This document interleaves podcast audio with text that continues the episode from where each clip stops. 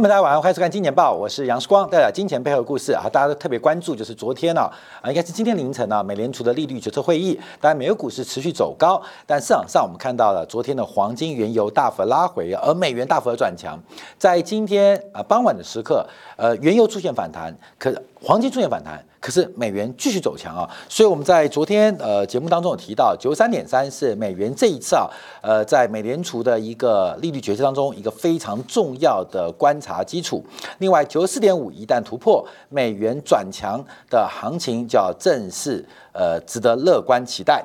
好，昨天晚上啊，这个美联储的一个决议当中啊，第一个是维持利率不变，另外就如市场的预期，开始进行这个超常规的这个刺激宽松的退场措施啊。那大家比较观察的就是美联储的一个说法。第一个，他是认为通胀是暂时的，这是我们今天的题目啊。通胀是暂时的。那另外是经济是仍然有风险，因为我们看到最近啊，进入呃冬天啊，这个西方很多国家目前包括了中国，这个新冠疫情似乎有再度复燃的一个发展。可是又出来一个日本的消息，说发现 Delta 病毒本身自带毁灭的开关，所以到底对于新冠疫情它是扩散？还是自带毁灭的开关，现有不同的说法。可是关键在于人跟政策到底要如何理性的来看待一场。一个非常传统的流行病啊，这才是个关键。所以这个通胀是暂时的。那鲍威尔也提到，就基本上是一个商品通胀，可能是不可持续的。那另外这个社区隔离的管制，基本上包括影响供应链的这个瓶颈啊，应该也是暂时的。所以昨天啊，基本上对于加息没有太多的一个观察跟说法。那与此同时，也特别强调了，也特别强调，就是把升息跟退场。啊，分成两件事情，就认为这个呃，taper 就是 Q E 的退场跟这个加息是两件事情，认为加息的一个指标远远高于退场的指标啊。那我们不知道它的意思为何啊？因为按照美国平均通胀目标，按照目前美国国会预算办公室所做的估计，未来可能三到五年美国的物价膨胀都会远远高过美联储当初设定的货币政策目标，也就是平均。消费者物价年增率是百分之二的水平，所以似乎美联储要有更好的证据跟跟大家的一个沟通，来证明美联储不加息的变化。所以，昨天讲完话之后啊，我们从整个联邦呃这个利率的期货做观察，仍然市场上强烈预期在明年下半年美联储会有加息的可能。所以市场在跟美联储，美联储在跟市场做对赌，就是物价的发展到底会有什么样的变化？尤其是今年第二季跟第三季物物价上涨的基期偏高，能不能在明年第二季甚至第三季基期偏高的基础之下，那物价会放缓，要过做观察。那明年下半年碰到个大问题，就是美国二零二二年的其中选举，所以在其中选举做加息，这个可能性又感觉不高。那到底美国会不会出现一个非常严重的？政策误判，这是我们今天要做观察的。所以，我们先从这个美联储的资产负债表做掌握。因为特别啊，这个退场机制并不是个收缩机制，只是逐步把每个月一千两百亿对美国国债的一个支持啊，包括抵押在这个呃呃抵押商品啊，证券化抵押证券化商品啊。的支持给拔掉，那这当然配合美国的财政自治，因为预估明年美国的财政自治应该会比二零二一年明显的缩减，所以目前美国基本上是赤字货币化的过程，所以货币的数量要配合美国的财政赤字啊，这是个观察。那预估啊，美联储在明年六月份的总资产规模会正式突破。九兆美金正式突破九兆美金，这是目前美联储的一个资产结构。还有未来啊，虽然是减码，但还是持续提供市场一个流动性的增量。好，那我们就要观察一下美联储资产负债表的一个变化，因为美联储啊改变了一个很重要的机制，呃，就是数量取代了价格。就是对于市场的观察，对于市场的干预，对于市场的一些这个调节，从原来的单纯是价格，也就是用利率做调控，慢慢变成用数量做调控。而美联储的数量调控的一个理论支持，也使得全球央行过去几年都习惯于用数量来调控市场资金的水位，而不再是用官方的利率来调整。资金的水平。那这有好有坏，运用数量来调控会相对比较精准，用价格做调整调控，基本上需要时间慢慢来发酵，而且发酵的位置还不见得是你想。包括刺激的这个部门或经济，所以数量啊，数量政策基本上是高效的，是高效的。可是它有缺点啊，它有缺点，它会让市场资金成本会偏离，会偏离，偏离一个真实的合理水位。那相对于。呃，这个价格理论就是用利率政策来控制市场资金水平，相对于会比较合理，所以有好有坏。可是因为啊，现在有任期制的压力，所以西方的这个呃央行政策习惯习惯用数量来进行调控，而不是用。价格来做调控，我指的价格就是资金成本，指就是利率。好，那我们看一下，那数量调控就会非常非常明显了，因为相对于两千零四年以来，呃，包括就格林斯潘任期之后，我们看到整个美联储的资产负债表出现很大的变化。第一个是以前没有的，就是 MBS，就是所谓的资产抵押支持的债券呢，呃，这个基本上从原来零，原来零到目前总规模已经来到了二点五兆美金。那另外一个就是。相对于二零零四年啊，美国对于国债，美国联邦呃联储局联储美联储啊，持有的国债规模从原来的七千一百七十亿美金，现在已经来到五点五兆美金，这两项合计起来就高达了将近八点三兆。占整个美联储总资产八点五兆，是已经远远超过百分之九十啊！这是目前美联储的资产端。那美联储的负债端，我们做观察，第一个包括像银行存款、银银行存款，包括的强力货币，大概占其中一半。另外，包括利益回购协议有一点七兆的规模，还有包括联邦的一些呃银行或储备券，占二点一兆。所以，我们看这个资金的这个美国资产负债表的这个规模很大。我们昨天啊，在经典部分特别来分析杠杆率啊，我就提醒大家注意到，这个资产跟负债端，资产是钱的去处，负债端是钱的来源。钱从哪边来是负债端做观察，钱用去哪边是资产端。所以我们在杠杆率分析当中，常常啊会用这个资产跟负债的关系，比如说。负债比百分之六十，代表资产端一百块，有六十块是举债来的，另外四十块可能是本金或权益。好，这是一种静态的资产负债表。那另外动态资产负债表就我们常用的杠杆率，包括什么房价所得比、房价租金比，它比的就是资产端啊，资产端或负啊，对不起，负债端跟增量流量之间的关系。所以一般呢，我们的所有杠杆率或是负债比都是。分子用负债端做观察，那分母开始用资产端，还是包括还是用这个收入端，就是增量，还是用流量做掌握？所以有时候我们做负债管理，有时候我们做资产管理。所以我们观察啊，美联储目前主要的负债，因为美联储它是银行中的银行，它会跟大家思想相反。可我们单从美联储做观察，它印了非常多的钞票啊，非常多的钞票去哪边呢？是支持美国的国债跟 MBS。那 MBS 是资产抵押证券化啊，基本证券化商品啊，基本上跟房地产比较高度有关。另外就是美国国债，那这个资产端就很妙，因为国债是一个存量的结果，而美国的国债用去哪边？我们看到大部分是消费性的支出。所以从美联储的资产负债表，我们做观察，严格用品质做分析，其实美联储假如是一家公司，它资产的主要组成身份。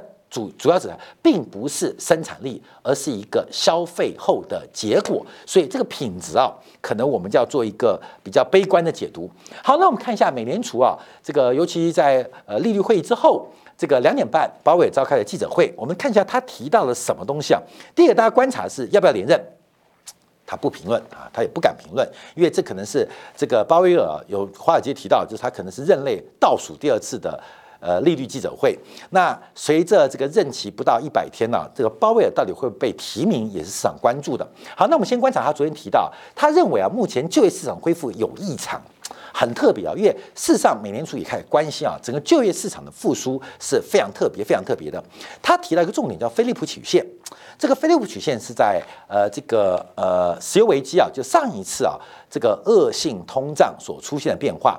菲利普曲线一般指的就是。呃，物价跟失业率的关系通常是负相关，也就是物价越高，失业率会越低；失业率越高，物价会越低。那物价，我听到是宏观经济最能够快速观察总和需求跟总和供给缺口的关系。假如全需求大过全供给，那就是供不应求，物价走高。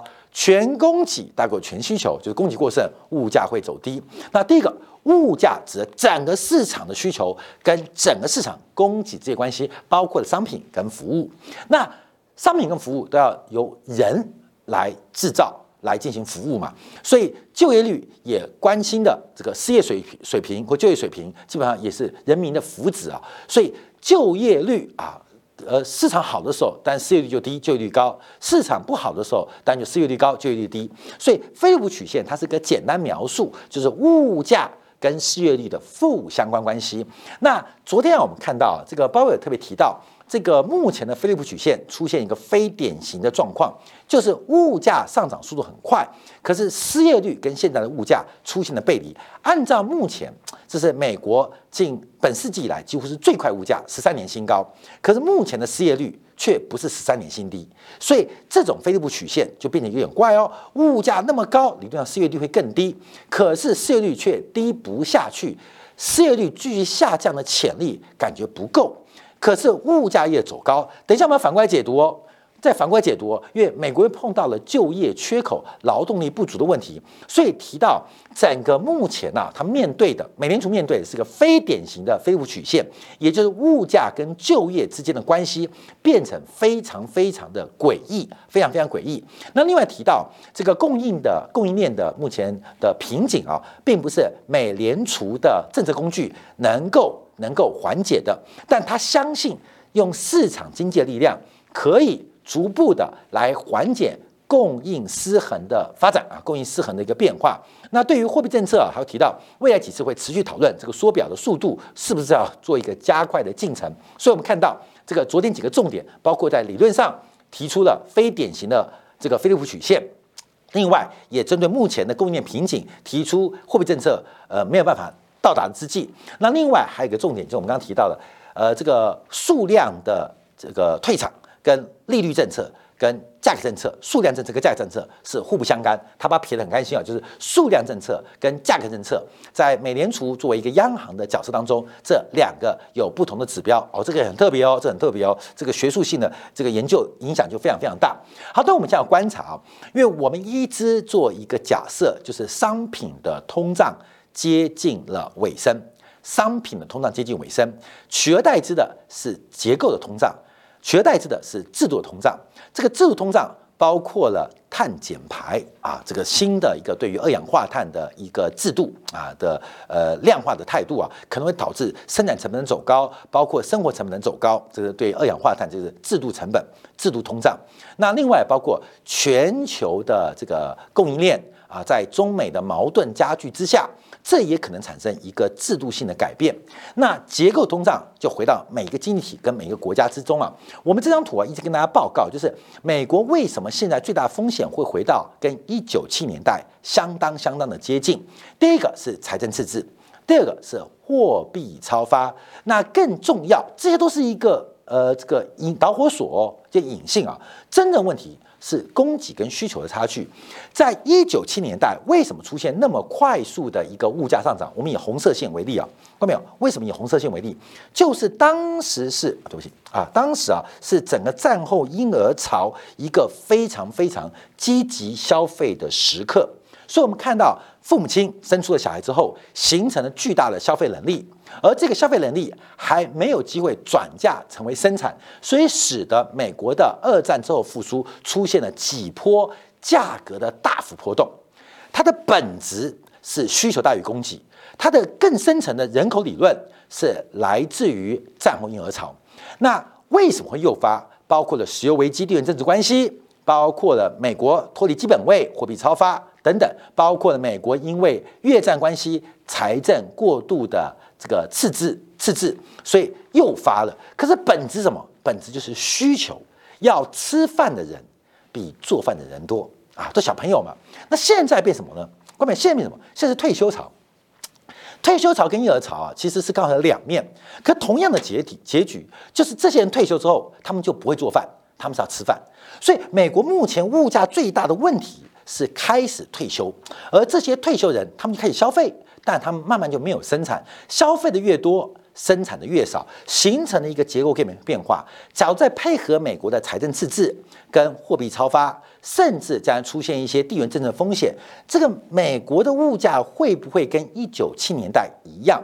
那那个七年代是一个非常非常恐怖的年代，这个物价大涨啊，这个购买力跟不上，引发了很多的民怨。一直到一九八零年代初期，这个 v o k e r 一口气把利率从原来的百分之六、百分之七拉高到百分之十九，一年啊，一年半的时间才解决了。一次性的问题，越大量的市场出清机制，让整个供需两端，让市生产要素能够得到一个健康配置的机会。我再强调，因为利率大幅的走高，让整个市场出现出清机制。什么叫市场出清？就是破产潮啦。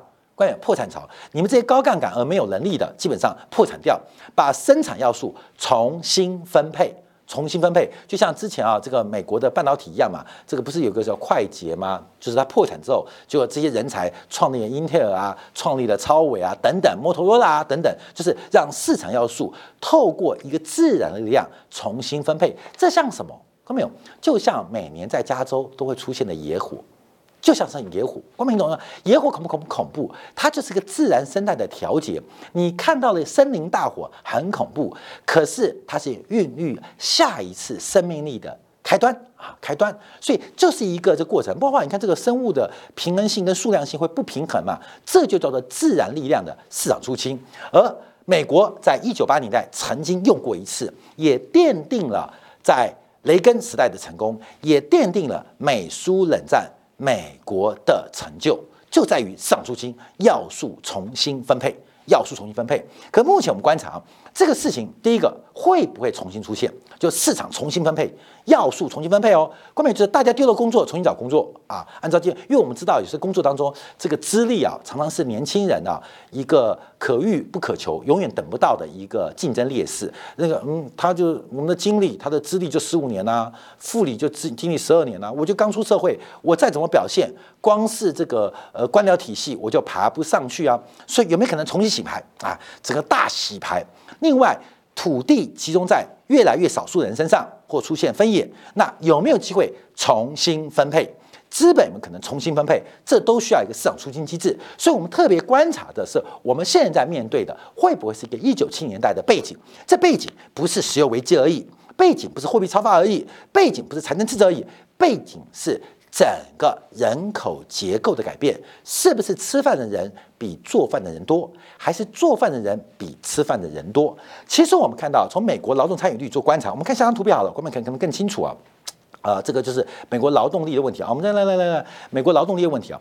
过去这些年啊，其实美国劳动参与就到顶了，到顶了，而且人口市场也到顶了。可是美国透过全球化的方法，让做饭的人。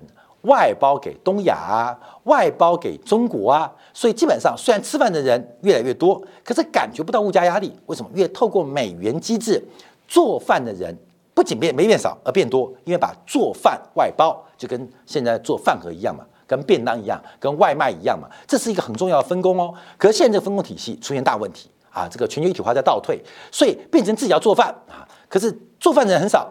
吃饭人很多，我们从啊去年新冠疫情以来啊，观察美国就业市场的变化，把每个月度、每个季度做关注。那红色的是人口流入、就业人口、劳动市场的投入；那蓝色的是就业市场的退出，可能是退休，可能是请辞了。从就业人口的变化观察，其实从去年四月以来，有高达一百五十万人是退出美国就业市场，也就是美国经济三亿人口，就业人口一点八亿，大概有将近。就人口当中的百分之零点八，还不到百分之一啊，占百分之零点八。他们从做饭变成吃饭，懂没懂意思？而且有点不可逆哦，有点不可逆哦。所以我们再往下观察啊，就是这个二十五、二十五岁到五十四岁啊，就是属于最适龄的工作人口。所以包有提到这个很特别，现在没有增长，没有增长。那二十五岁到五十岁，后面我们知道时间管理大师。其实不要说羡慕人家做世界管理大师啊，其实我们的工作跟消费也是有冲突的嘛。我提到三元悖论，你要把老婆顾得好啊，家里感情顾得好，你事业时间就会被排挤；你要把父母照顾好，你照顾妻儿时间被排挤。人生有一个极大的资源限制，叫做时间，而且人人公平。放大到宏观境当中也出现变化，你不是在工作，你就是在消费。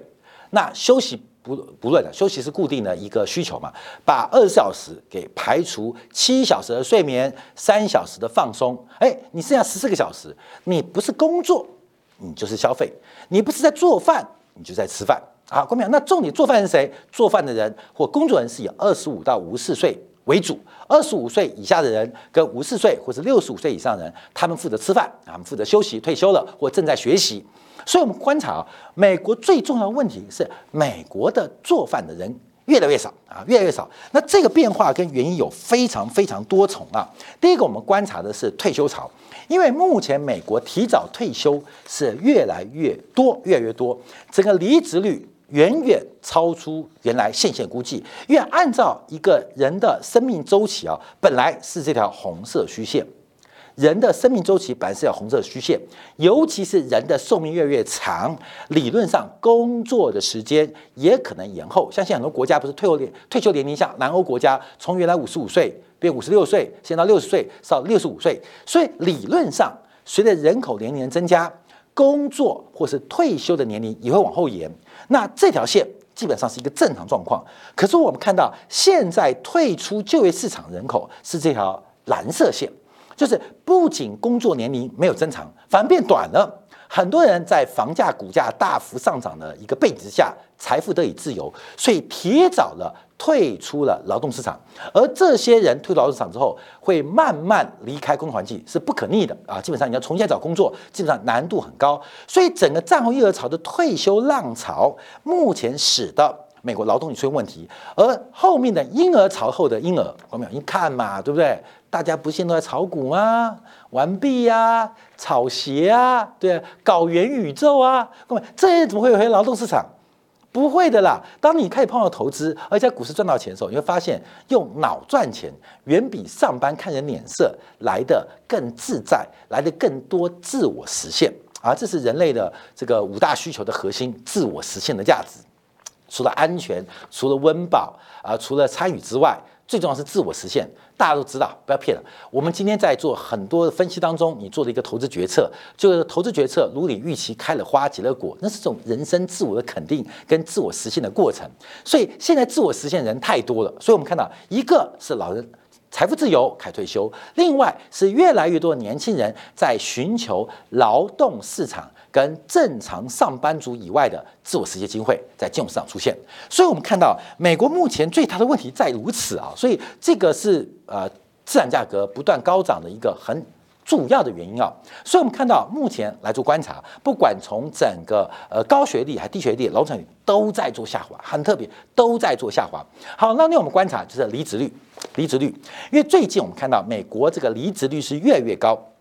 除了就业市场的需求之外，就业市场供给不足，导致有越来越多的这个劳动者，叫做工人啊，工资阶级啊或中产阶级啊，他们有更多选择机会，而这个选择的机会会反映在离职率，而离职率转嫁的就是工资成本的走高，能够价格解决吗？加薪就找到工人吗？加薪找到吗？这个不跟现在的供应链瓶颈一样吗？现在货柜的瓶颈，那只是个周期性发展。现在你花钱都不见得能够买到准时的仓位啊！这只是货柜航运。在人口结构当中，你认为加薪能够找到足够的员工吗？更话加薪会侵侵蚀厂商或老板的利润哦。在一群人在股市。在加密货币、在元宇宙得到自我实现肯定的这些年轻人，他们会屈就于区区的一千五百块美金、一千六百块美金，就甘愿回来乖乖上班吗？根本这可能性很低耶。看到没有？这讲出来，这不是我们分析，我们自己想想自己嘛，难度很高。假如你在股市赚到钱，你在房地产投资赚到钱，再回到上班，有可能吗？光没有，不用看美国经济，就想想我们身边的人，或想想我们现在电视机，呃，或这个电脑或手机前面的你，会吗？应该不会吧？所以这个问题就很显而易见。所以我们这个解读啊，各位没有很伟大啊，基本上就是自然价格的泡沫化导致整个劳动市场出现巨大的一个转变，这个巨大转变正在发酵。所以我们特别观察美国的物价膨胀，基本上应该是不可控的。商品通胀，商品通胀可控。稍后我们的精简部分要特别从几个维度来分析油价。来到涨幅满足八十五块的位置，来分析美元在九十四附近震荡的可能性啊，包括现在的一个周期，现在的周期。可是更重要的是我们看到这个商品通胀可控，可是结构性通胀人心难管呐，人心难控啊。而这个政策失误，也就是目前华尔街的投行跟美联储最大的不同。三元结构哦，美联储小散跟同行目前看到的事情。做出的判断跟进行的决策行为完全背离，到底时间证明谁会对谁会错，我们就慢慢看下去。而美元能否突破，能够守稳九十三点三，能否突破九十四点五，将会是整个信贷扩张中期一个最重要的讯号，分享给大家。好，感谢大家今天的收看，明天同一时间晚上八点，杨世光在《见报》与各位再会。